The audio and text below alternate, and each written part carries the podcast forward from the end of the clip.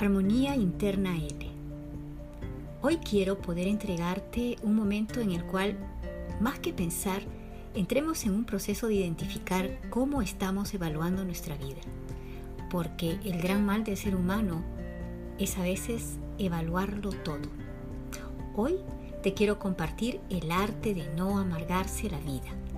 Este libro realmente a mí me ha traído a un momento de más que reflexión, darme cuenta cómo estoy evaluando mi vida o que de pronto me estoy dedicando únicamente a evaluar.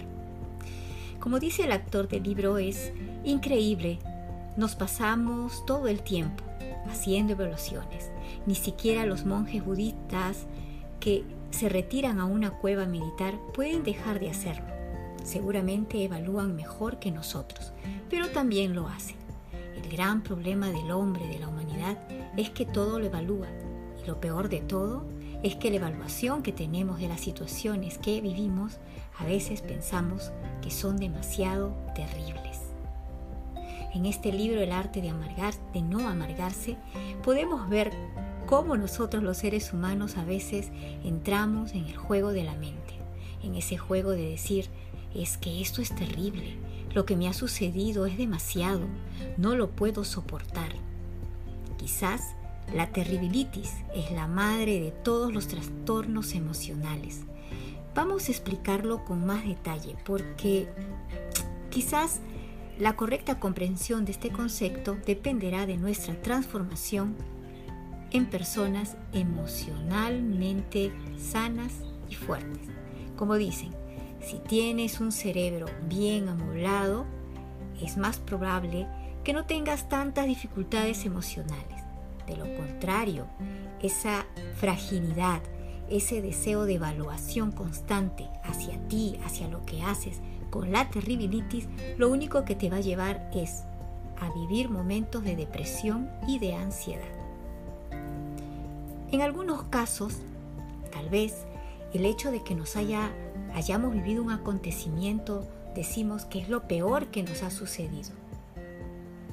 Cuando nos acostumbramos a evaluar de una forma más exacta y realista, entonces también podemos ver esa parte positiva de nuestras emociones.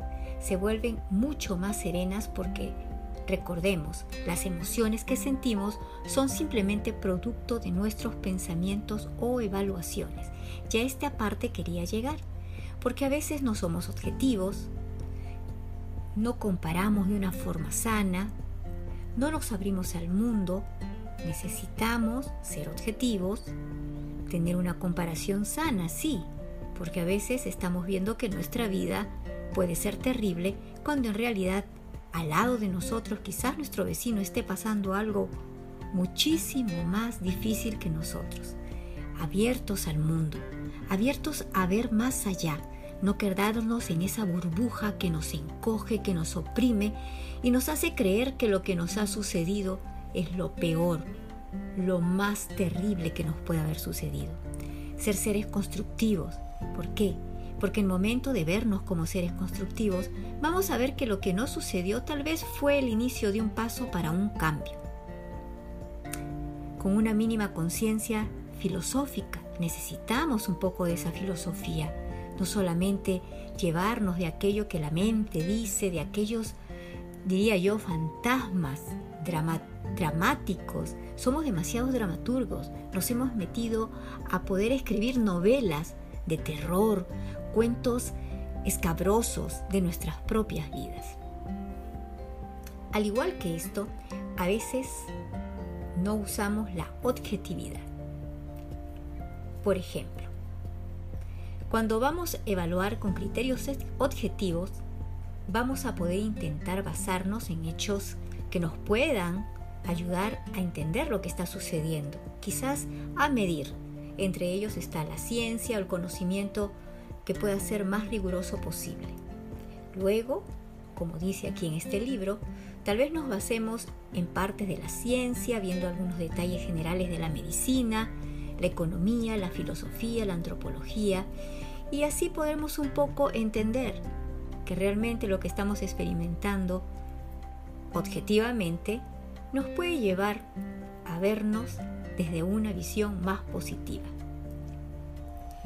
Pero te quiero decir, las personas obsesionadas con tener algo, con querer lograr algo, muchas veces caen en no tener un criterio objetivo porque se están sobreexigiendo y en esa sobreexigencia simplemente comienzan a compararse, compararse con cualquiera, compararse con cualquier situación y siempre van a ver la terribilitis que los acompaña. ¿Alguna vez has hecho una tabla de comparación viendo que la situación, problema que estás experimentando el día de hoy realmente le has dado una magnitud terrible?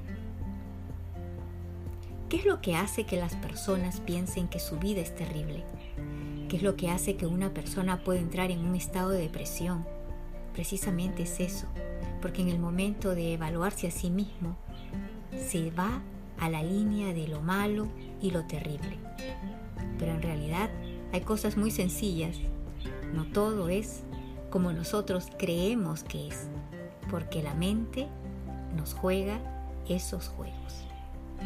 Hay una regla para medir. En una ocasión, por ejemplo, aquí nos explica que vio un documental sobre un hombre llamado Francisco Feria. Se puede ver en YouTube. Este viudo de 50 años de edad vive solo en Madrid y eso no sería noticia si no fuese porque es sordo ciego, es decir, ni oye, ni ve, ni puede hablar. La única comunicación que tiene Paquito con el mundo es el contacto físico. Él no sabe si hay alguien en la habitación si no le toca. Cuando entré, aquí nos explica en el libro, en el ajetreo del bar que hay al lado de la ONS de Madrid, entra en un lugar en completo silencio, vacío de formas visibles. Para él el mundo siempre es así. Entonces, ¿cómo podría entrar en un proceso de comparación? ¿Mm? Lo que explica este hombre y nos dice es que su experiencia con la ayuda de una traductora le hace saber qué es lo que hay al lado de él. Entonces, en su mundo interno, él simplemente puede ver lo que él está percibiendo. Y su percepción tiene que ver también cómo él ve el mundo desde su propia forma interna. Algunos dirán que la vida de este hombre es terrible, pero para él no. Para él, tener estas pequeñas limitaciones no quiere decir que no pueda disfrutar de la vida.